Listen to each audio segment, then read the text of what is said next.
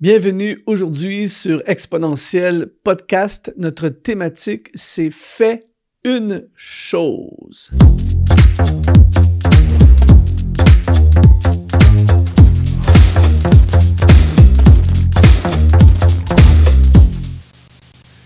Aujourd'hui, on va parler d'une problématique, de défi que chacun d'entre nous vivons, si tu es un entrepreneur, si tu es un leader, si tu es un pasteur, si tu es dans le ministère, si tu as des objectifs de vie, eh bien, inévitablement, à un moment donné, tu vas te retrouver euh, dans une situation que plusieurs d'entre nous euh, nous retrouvons, c'est il y a tellement de choses à faire, quelle est la bonne chose? Et surtout comment faire une chose. Alors, reste jusqu'à la fin de ce podcast parce qu'on va regarder ensemble vraiment, je vais tout te, tout donner, je vais essayer de t'aider au maximum et surtout te partager des principes, des choses qui, moi, m'ont libéré, qui ont amené une réforme, une transformation dans mon ministère, dans mon service, dans ma carrière, qui m'ont permis d'aller beaucoup plus loin en faisant beaucoup moins d'efforts et on va voir ensemble que c'est possible. Si tu regardes euh, ce podcast en vidéo en ce moment. S'il te plaît, bombarde le chat en ce moment. On va s'encourager les uns les autres. Écris focus. Écris une chose. Écris je fais une chose dans le commentaire, dans les commentaires. Si tu es en audio, eh bien, sois avec nous en, en, pensée.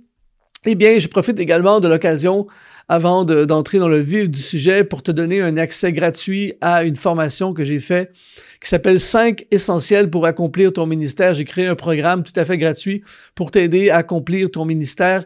Euh, comment on fait pour vraiment bâtir quelque chose de durable, de solide? Alors, si tu es en vidéo, euh, eh bien, c'est le premier lien qui apparaît dans la description de ta vidéo. Si tu es en audio, ça va être dans la description de ton podcast préféré. Ah, je profite de l'occasion pour dire également que si tu nous écoutes en podcast, s'il te plaît, euh, mets 5 étoiles euh, sur ton podcast favori. Ça va favoriser et aider davantage notre podcast à aller encore plus loin. Ça, ça, me ferait énormément plaisir si tu pouvais le faire.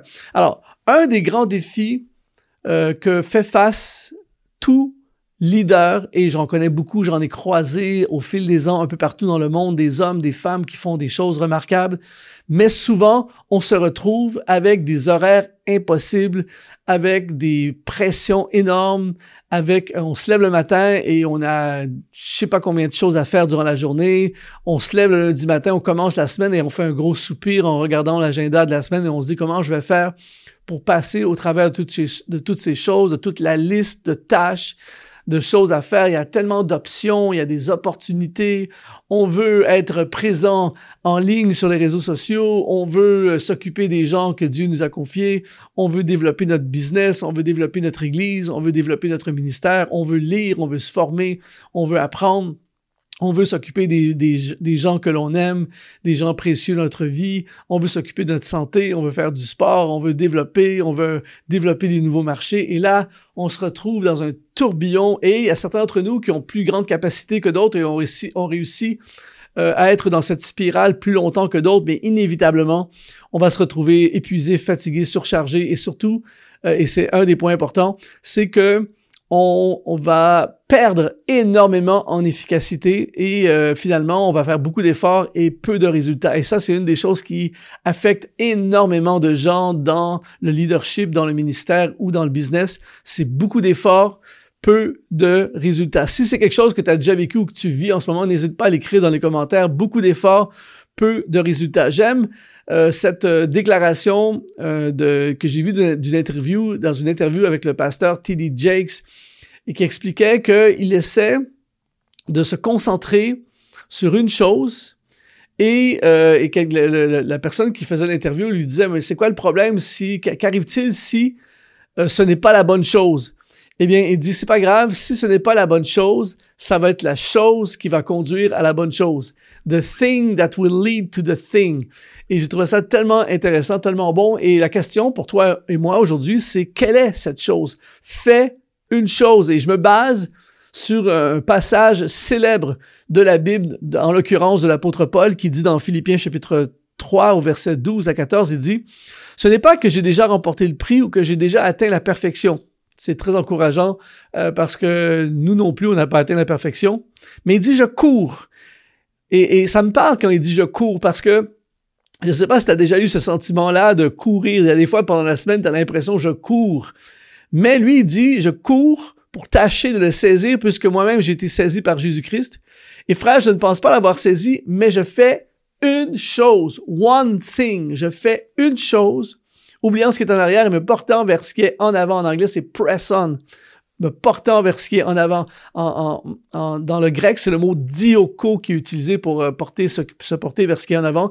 Dioko parle d'un de, de, chasseur qui se concentre sur une proie et qui ne lâche pas la proie jusqu'à ce qu'il ait atteint. Il dit, je cours, je cours, mais il dit, je cours vers le but pour remporter le prix de la vocation céleste de Dieu en Jésus-Christ. Alors, Paul, il court, mais il court pas dans toutes sortes de directions. Il court pas euh, en avant, en arrière, à gauche, à droite. Il court pas comme un déchaîné qui va s'épuiser. Il court vers la chose. Je fais une chose.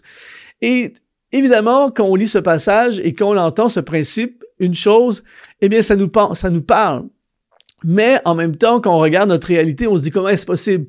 Et l'apôtre Paul, c'est très intéressant de voir que Paul avait compris ce que j'appelle l'effet domino. En fait, ça, c'est une des choses les plus importantes que tu dois comprendre si tu veux réaliser des grandes choses sans t'épuiser, sans euh, t'effondrer. C'est comprendre l'effet de levier ou l'effet domino. L'effet domino, c'est que, en fait, tu pousses le domino, la chose, qui pousse les autres choses et qui fait avancer les autres choses. Et euh, il y a, y a plein d'études qui ont été faites qui prouvent qui montrent qu'un petit domino peut, euh, euh si euh, tu pousses le petit domino enchaîné avec plusieurs d'autres, avec l'effet cumulé, l'effet de levier, eh bien éventuellement le dernier domino peut être énorme et il va avoir été poussé par le premier domino. Et l'apôtre Paul, il a bouleversé le monde, il a implanté des églises, il a fait des choses énormes, mais il avait ce que j'appelle la concentration sur la bonne chose. Et aujourd'hui, je veux t'aider dans ce podcast, je veux t'aider, toi aussi, trouver la bonne chose. Je parlais récemment avec euh, un homme d'affaires euh, qui me disait, Luc, je reçois à toutes les semaines des opportunités. Euh, en fait, j'ai des opportunités à toutes les semaines de projets d'affaires. On me soumet des projets plus intéressants les uns que les autres. Mais il dit, je sais que si j'accepte ces projets, que je vais gâcher le projet que j'ai en ce moment qui, si je continue, va réaliser tous les autres projets que j'ai. Et donc, je me concentre sur ce projet et j'étais en admiration devant cette personne parce que je trouve c'est tellement important de, savoir quelle chose à faire. Steve Jobs, le fondateur de Apple, a dit focus et simplicité. Une fois que vous y arrivez, vous pouvez déplacer les montagnes. Et donc, il y a vraiment une force indescriptible et phénoménale lorsque on fait une chose et surtout quand on fait la bonne chose. Par exemple, j'aime beaucoup, je lis beaucoup sur l'histoire, ça me fascine l'histoire. Et récemment, je lisais euh, un peu un genre de résumé de la Deuxième Guerre mondiale. Et c'est fou quand même qu'on pense que pendant la Deuxième Guerre mondiale, un seul homme, ou en tout, en tout cas un seul homme important, a vraiment fait du mal à l'humanité. Euh, cet homme s'appelle Hitler. Et à lui seul, un seul homme, euh, il est en train de, de, de, En fait, il a déclenché plein de problèmes, tout ça. Il est en train de détruire une nation et tout ça.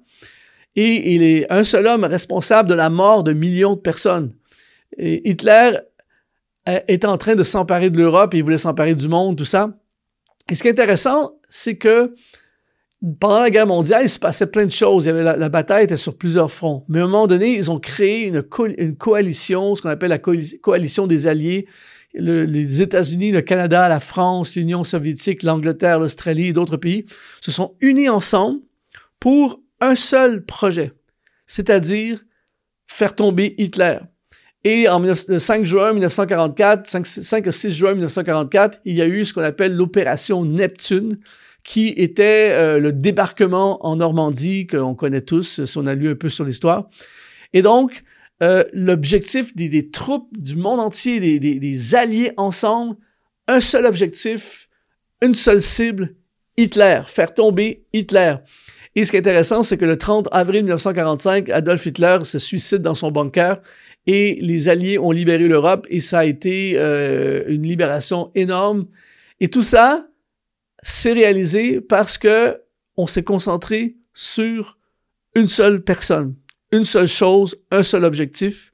Et de cet objectif a découlé plein d'autres bonnes choses par la suite. Alors, dans ta vie et dans ma vie, eh bien, il faut en venir aux mêmes choses. Il y a un principe qui est très célèbre que tu as certainement entendu parler, c'est ce qu'on appelle le principe de Pareto. Le principe de Pareto, ou communément appelé le principe 80-20, personnellement, euh, il a changé ma vie. Ça fait très longtemps que j'ai lu un livre là-dessus et euh, j'ai commencé à l'appliquer, ça doit faire plus de 20 ans. Et pour moi, ça a été comme, euh, en fait, ça a été une révélation. Si tu n'as jamais entendu parler du principe de Pareto, c'est très simple. C'est 20% de ce que nous faisons rapporte 80% des résultats. Donc, si tu investis 80% de ton énergie, temps et argent dans le 20%, eh bien, tu vas avoir des méga résultats. Et donc, l'idée, c'est de trouver le 20% de choses que tu fais qui rapportent le 80% des résultats. Sans le savoir, l'apôtre Paul a appliqué le principe de Pareto une chose. L'apôtre Paul, oui, c'est vrai qu'il faisait plusieurs choses, mais en réalité, il faisait une chose. Et si je pouvais résumer, évidemment, on ne peut pas résumer la vie de Paul en une phrase, mais si je pouvais résumer Paul, ça serait voyager, prêcher, former implanté. Voyager, prêcher, former, implanter. Il partait en voyage missionnaire. Et là, il arrivait dans une ville. Il commençait à prêcher. Et là, se rassemblaient des gens, peu importe où ça le conduisait. Et là, il formait des gens. Il implantait une église. Il repartait ailleurs, voyageait. Et là, il prêchait dans la synagogue. Il prêchait à l'aéropage. Tout à coup, les gens l'invitaient dans une maison. Il y avait un groupe de personnes qui étaient là. Il les enseignait, il les formait. Ensuite, il implantait une église. Et ainsi de suite. Et c'est pour ça que Paul, a eu un impact euh, énorme. La preuve, c'est que quand il était en prison, par exemple, il était encore concentré sur une chose. Il écrivait des textes pour former les gens dans les églises qu'il avait implantées. Il aurait pu euh, démarrer un autre projet, il aurait pu faire n'importe quoi. Il était tout le temps en mode prêcher, former, implanter. Et là, si je suis en prison, prêcher, écrire, former, dans le but de former et constamment implanter. Et c'est pour ça qu'il a implanté plein d'églises, c'est pour ça qu'il a écrit la plus grande partie du Nouveau Testament, euh, c'est pour ça qu'il a fait un impact phénoménal parce qu'il était concentré sur une chose. Ici, tu le vois, par exemple, si tu es en audio en ce moment, euh, je suis désolé, ça va être difficile pour toi de comprendre, mais si, si tu es en vidéo en ce moment, tu vois avec moi, il y a sur ma table ici, il y a trois verres et ici, j'ai de l'eau, j'ai une bouteille d'eau. Laisse-moi t'illustrer un peu ce, qu'est faire une chose. Ce que plein de gens font, peut-être que toi et moi je l'ai fait aussi dans ma vie, c'est qu'on fait plein de choses. Et là, par exemple, euh, je verse de l'eau dans un verre et là, on met de l'énergie un peu dans un projet. Ensuite, on met de l'énergie dans un autre projet. Ensuite, on met de l'énergie dans le troisième verre dans un autre projet. Comme tu le vois en ce moment, Chacun des verres est plein au quart, au, tiers, à maximum, même au quart. Et j'ai presque vidé toute mon énergie. Ma bouteille d'eau est presque vide en ce moment. Et malgré ça, j'ai trois verres partiellement pleins.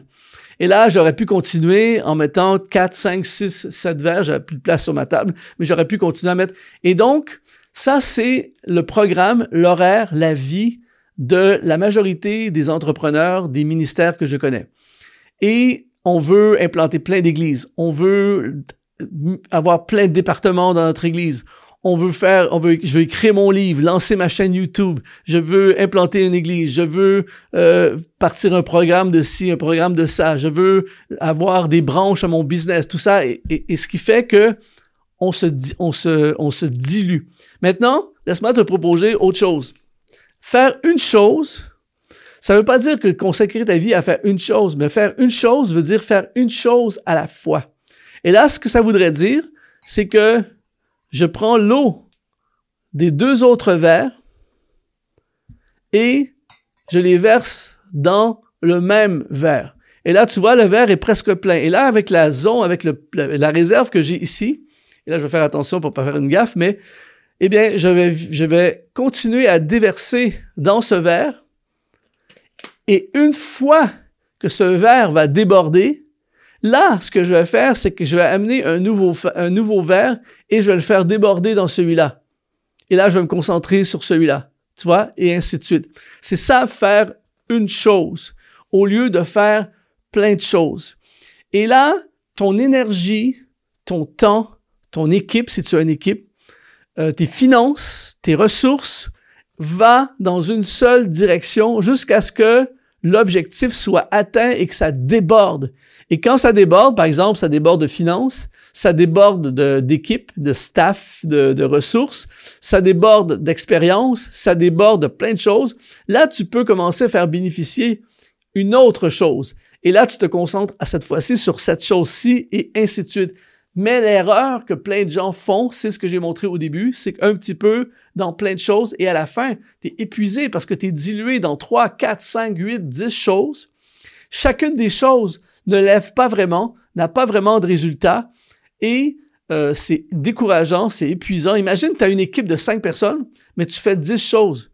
Et donc, tu envoies toute ton équipe dans différentes choses. Imagine si tu as des ressources financières limitées et t'en mets un petit peu dans chacune, t'as aucune puissance dans chacune des choses, tandis que si tu te focalises, tu lèves des fonds pour une chose, tu mets ton énergie pour une chose, tu pries pour une chose, tu te concentres ton temps, tes connaissances, ton apprentissage sur une chose, tu mets toutes tes équipes, toute ton énergie de tes équipes sur une chose, et là, on amène cette chose au maximum, et ensuite, on déborde, et là, on prend l'expansion.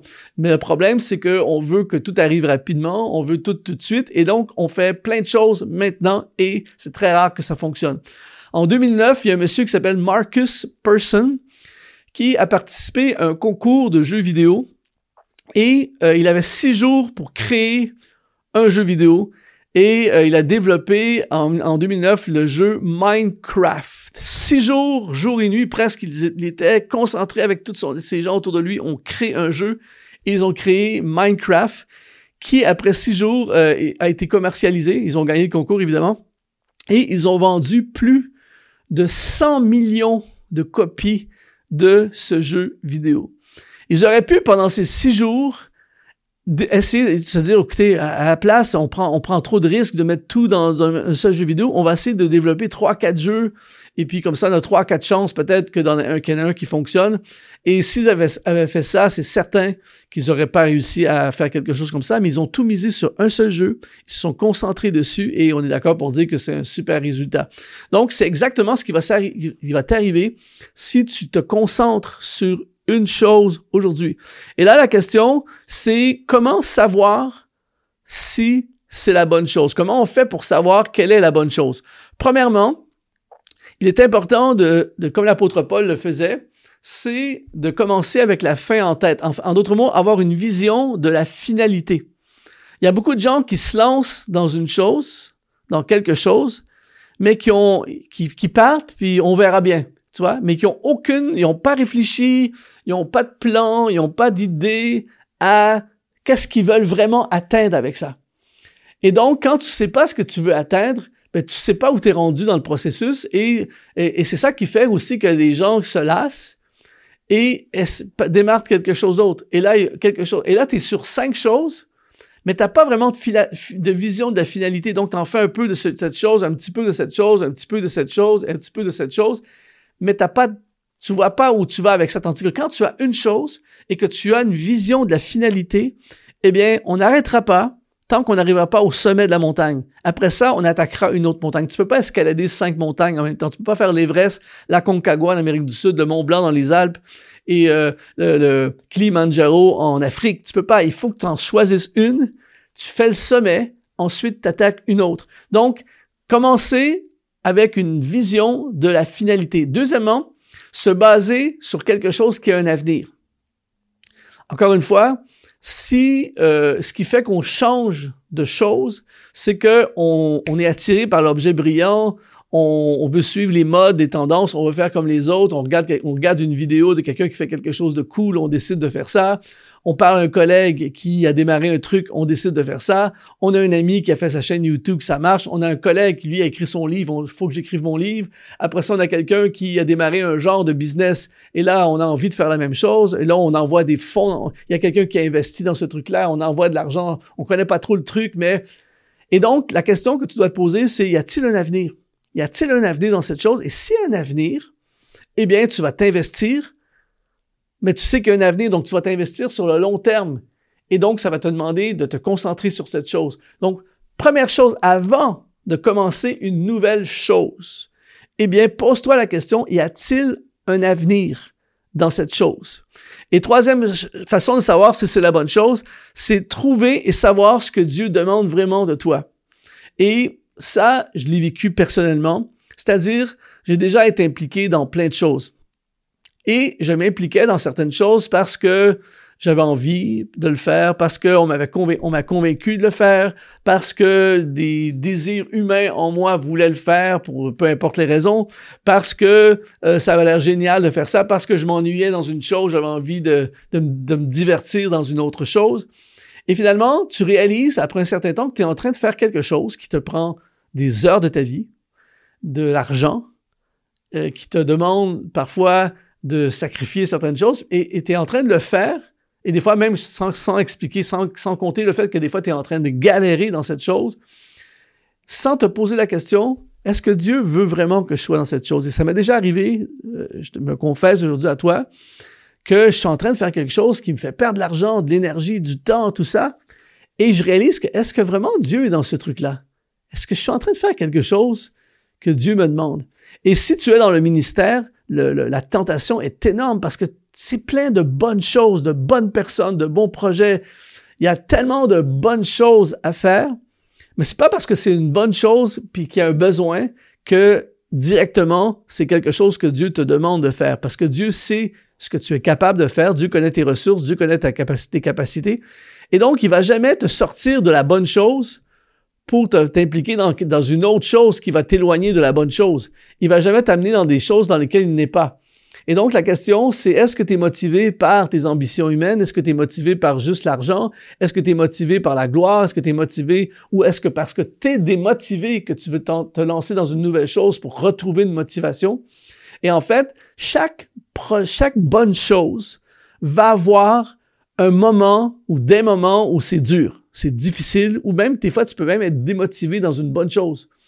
Et le piège classique, c'est une autre chose puisque c'est trop dur dans cette chose, puisque je me bats financièrement euh, dans cette chose, puisque je suis, on dirait que ça avance pas comme je voudrais dans cette chose, au lieu de, continuer à, à, à, à, bosser, à travailler, à persévérer, à creuser pour faire avancer cette chose, eh bien, je me, je disperse dans une autre chose pour essayer de trouver euh, quelque chose de plus facile et j'abandonne ou je néglige la chose, donc cette chose-là finit par ne pas vraiment avancer et là, je, pars une autre chose. Et là, à un moment donné, je me retrouve avec plein de choses. Alors, rappelle-toi ceci aujourd'hui. Est-ce que j'ai une vision de la finalité des choses ou de la chose dans laquelle je suis? Est-ce que la chose dans laquelle je m'implique ou dans laquelle je suis impliqué ou dans laquelle je vais m'impliquer, est-ce qu'il y a un avenir? Et ensuite, surtout, même, j'aurais dû mettre ça en numéro un, mais je l'ai gardé en numéro trois, c'est trouver et savoir si Dieu me demande vraiment de faire cette chose. Est-ce que Dieu est dans ce projet? Est-ce que Dieu est dans cet investissement? Est-ce que Dieu est dans cette association d'affaires? Est-ce que Dieu est dans cette nouvelle affaire? Est-ce que Dieu est dans ce nouveau département, cette nouvelle relation? Est-ce que Dieu est dans ce nouveau truc à la mode? Pour moi, je parle. Et si Dieu n'y est pas pour moi, je n'y touche pas. Ce n'est pas parce que je dis non que c'est pas un bon projet. Ce n'est pas parce que je dis non que ça me tente pas de dire oui. Mais je dis non parce que je fais une chose. Rappelle-toi de Paul, voyager, prêcher, former, implanter. Voyager, prêcher, former, implanter. Tout travaille ensemble. Et je le vis dans ma propre vie euh, mon, ma, chose à laquelle Dieu m'appelle, c'est le projet exponentiel. À l'intérieur du projet exponentiel, je fais différents trucs, mais c'est tout le temps orienté vers une chose. Même quand je voyage un peu partout dans le monde, c'est tout le temps dans le but d'être une fenêtre pour exponentiel, de faire connaître exponentiel. Je ne fais plus des voyages juste pour faire des voyages, des tournées juste pour faire des tournées, juste pour aller euh, faire des voyages et évangéliser ou parler ou faire des conférences. Tout est dans le but, tout est ramené vers une chose, le projet exponentiel, qui est la chose que Dieu m'appelle à faire dans cette saison de ma vie.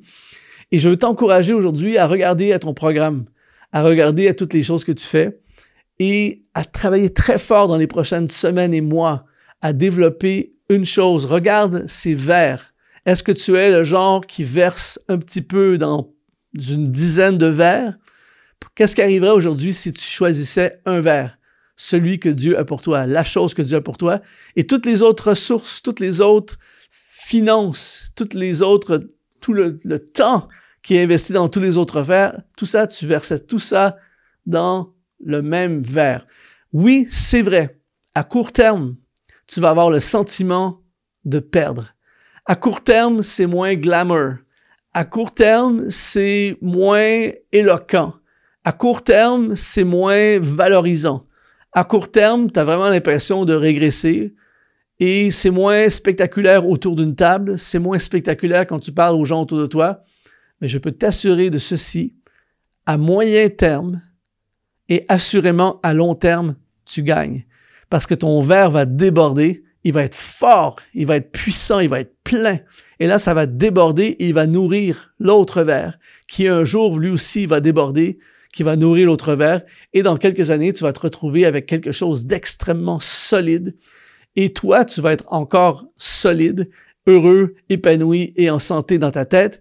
Et tu vas pouvoir dire, la raison pour laquelle j'ai quelque chose de très puissant, c'est parce que je fais une chose. Alors, si tu es en vidéo en ce moment, eh bien, bombarde le chat en disant, je fais une chose.